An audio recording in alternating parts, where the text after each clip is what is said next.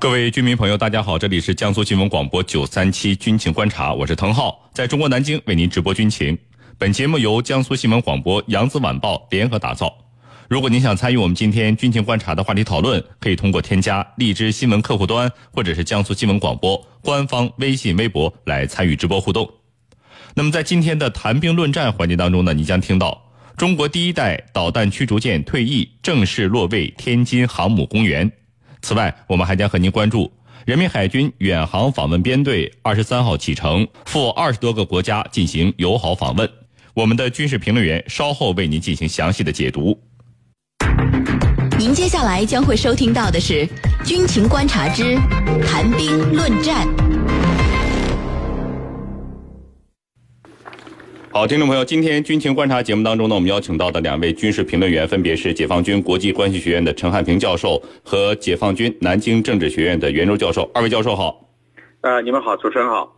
主持人好，嗯，听众朋友们好。那么收音机前以及网络在线收听我们节目的居民朋友们，如果你想参与我们今天军情观察的话题讨论，可以通过添加荔枝新闻客户端或者是江苏新闻广播的官方微信、微博来参与直播的互动。那么二位教授，我们来关注一下四月二十三号的中国海军节的第一个话题啊。那么中国这个当天呢，中国退役的第一代国产导弹驱逐舰重庆号。三五三号潜艇以及两艘六二型护卫艇正式落户天津泰达的航母主题公园。根据公开的消息说呢，从二零零一年开始，中国海军一共有几百艘的舰艇退役。那么这些舰艇他们的去处到底都是哪里？是不是像这个其他国家，比方说美国、日本那样进行大量的封存？我们一起来关注一下。首先，袁教授。呃，想问您一个问题，就是我们国家的舰艇在退役以后都去哪些地方？那么会做一个什么样的安排？您能不能先给我们介绍一下？好的，那么世界各国呢，它的舰艇退役之后呢，那么处置方法是比较多的。呃，你像封存呐、销毁啊，呃，还有安放在主题公园或者博物馆等地供广大游客呃参观游览。你像美国和日本这样的西方国家，它主要采用的是封存的办法。呃，我国和日本和美国呢？呃，它在退役处置退役潜艇上方法呢，哎，有有所不同。那么我们并没有采用以封存为主的办法。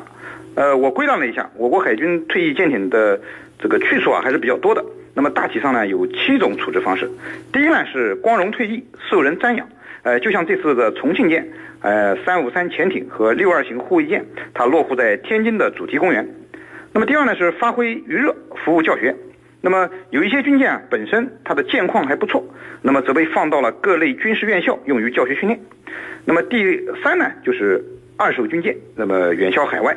那么这是我们的一些这个退役的军舰啊，呃。舰况可能更好一点的，那么被一些第三世界小国看中了，那么于是呢，呃，出于两国关系的友好，我们就把这些军舰那么折价卖给了这些国家。那么第四呢是变身海警，那么重返海疆。那么这这种情况呢，在这两年比较常见。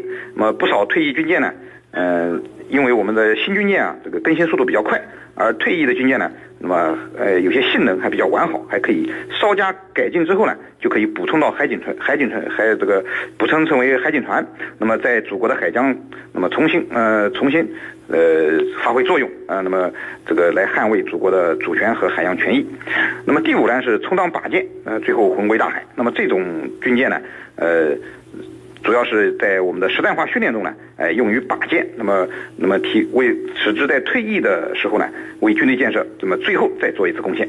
那么第六呢是回收利用、拆解、拆卸分解。那么有一些军舰的确，呃，老到不能这个再发挥余热的这个地步了。那么只有最后一条路可走，就是销毁、回炉炼成钢水，再熔炼成钢。那么最后一种呢是核潜艇的退役。那么它这个处理方法比较特殊，呃，必须进行。去核化处理，以保证退役的核潜艇的安全性。那么这是一个呃独特的一个处理方式。呃，主持人，嗯，那么程教授，这个我们看到了我们的邻居日本啊，很多都只用了几年，甚至是十几年的舰艇呢就被封存起来了。美国呢也是存在这种情况的啊，也都是封存起来了。那么为什么刚才袁教授介绍的我国的舰艇退役就没有必要进行封存，而是发挥其他的余热？那么这些国家这个封存的原因和我们不封存的原因又分别是什么呢？好的，这里头呢，主要是一个呃习惯的问题。比如我们的海军啊，它就没有封存退役舰艇的这个习惯。呃，这个习惯是怎么形成呢？就是这么多年来，其实我们的海军舰艇啊，它是不足以维持我们整个海军的使用的，也就是说它的量是不够的。那么在不够的情况下，它退役了怎么办呢？那我们就把它挪作为这个其他的用途啊。刚才袁老师也讲了，那么为什么日本这些国家它要去封存呢？我们看看日本它封存的理由是什么？你看，封存潜艇或者其他的舰艇，它是一个非常复杂的工作。那么复杂到什么程度呢？要花上很长的时间。那么进行封存还要花大量的经费和技术力量。那么这个封存，日本它的目的是什么呢？就是它把这个退役潜艇啊，呃或者舰艇进行封存。封存这个封存呢，是采用多种的非常科学合理的技术。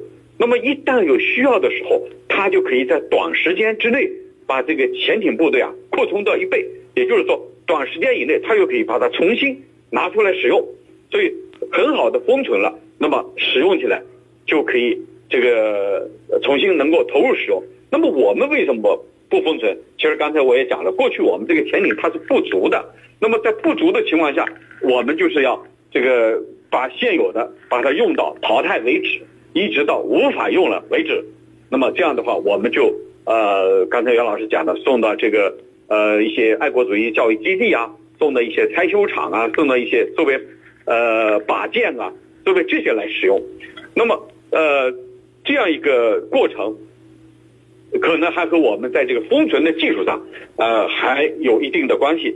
那么你比如说，它对一些关键部位，像雷达呀、导航啊、电子控制系统啊。那么你要对它进行油封处理，还要进行特殊的保护层，然后呢，对舰艇还要进行封闭，还有一种这个分舱室要进行真空处理，非常复杂，成本呢也很高。所以呢，在一定时间内，我们的舰艇不足的背景下，或者我们的技术力量还不够，经费还不足的情况下，可能呢，呃，我们对这个呢没有进行，也没有形成一种传统，呃，所以呢。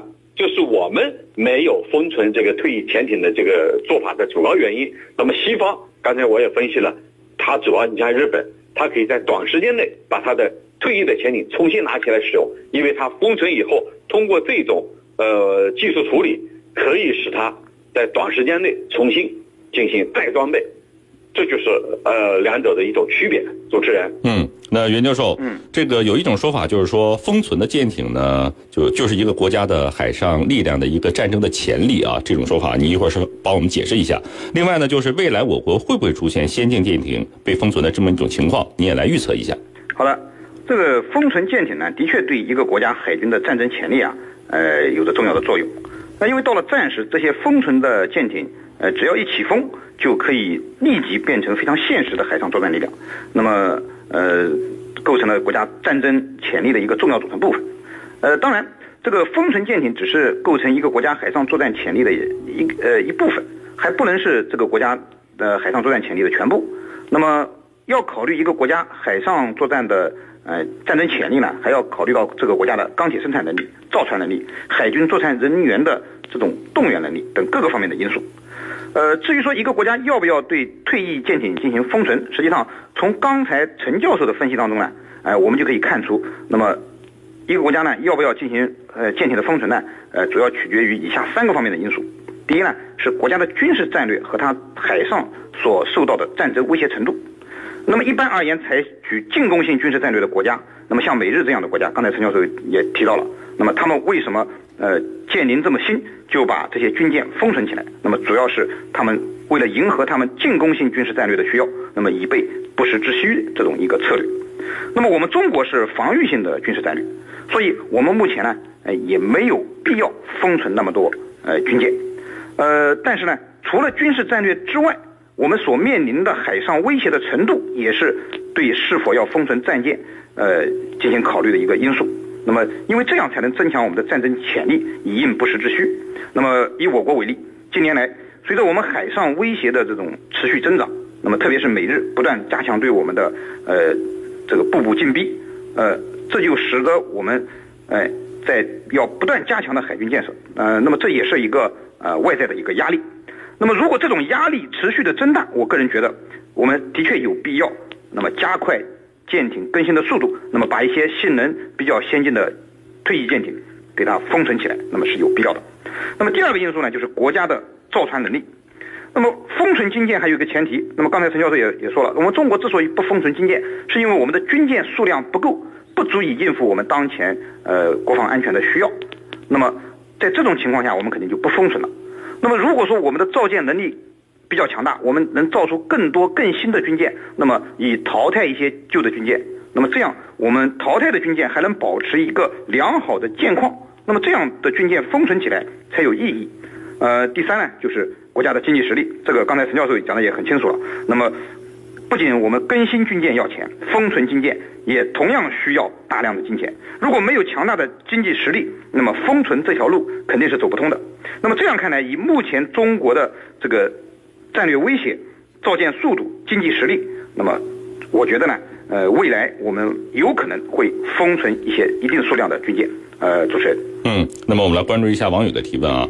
呃，陈教授有网友问，为什么从俄罗斯买了好几艘这个原来的航母退役的回来之后呢？那么只有辽宁舰被改造成了一个这个我们目前的这个训练舰艇啊？那么其他的只作为娱乐设施进行参观和这个这个进行国防教育。那么他们算不算是这个列入到我们封存之列？你也给我们介绍一下。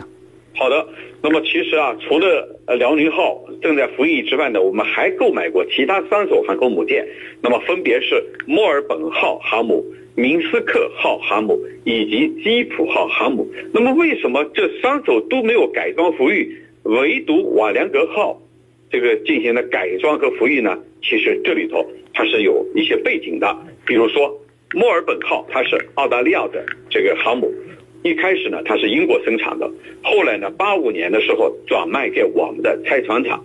在这里呢，通过这艘这个拆解的过程当中，我们把它的这个甲板上的弹射器和呃拦阻索，我们把它利用起来了。这样的话，就是说，呃，在这个拆解的过程当中，部分东西被我们所保留，同时呢，在拆解的过程当中，很多技术要领我们也就掌握了。那么明斯克号呢，它是来自于这个呃前苏联的，那么后来呢是乌克兰方面，呃把他们呃卖给了我们，这个上面呢有这个巡航导弹、防空导弹、反潜导弹这些东西，我们在拆解的过程当中又学会了很多的东西。那么它呢停靠在这个我们的港口当做娱乐、旅游、教育等等，曾经停靠在深圳和南通的港湾，发挥它的科普性的作用。那么再一个呢，就是基辅号，呃，这个，呃，它的这个，呃，目前呢也被作为，呃，我们的一个和平与生态的一个公众乐园。那么我们别小看这些东西，它没有起，好像是，呃，仅仅是作为一个淘汰的东西，但是在这个过程当中，尤其是在拆解、在破解的过程当中，我们了解的很多很多东西，那么使我们瓦良格号得以顺利的改装服役。那么从客观方面来讲呢，这个我们也从中积累了丰富的经验，对我们未来的几艘航母啊，准备要建成达到的航母，嗯，能够服役，我觉得提供了一个非常好的呃一个条件。所以呢，这些呃正是我们购买这些呃航母的原因。所以，所以不要以为这些废旧的航母到底买回来干嘛？那么，其实我们在这个过程当中，在拆解、在改装的过程当中。我们的工程技术人员就从中学到了非常宝贵的经验，这个经验对我们对瓦良格号的格号的使用，对未来我们的航母的投入使用，我觉得都会起到非常明显的作用。主持人，嗯，好，二位专家，那么我们半点广告之后继续回到军情观察节目当中来。那么听众朋友也不要走开，半点广告之后欢迎您回来继续收听军情观察之。